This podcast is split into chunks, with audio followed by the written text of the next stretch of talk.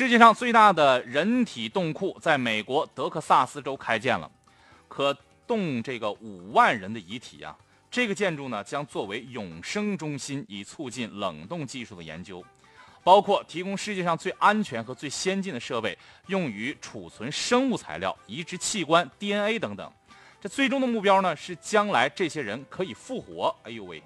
对这事儿啊我可有不同看法了。其实啊木乃伊他也是这么想的。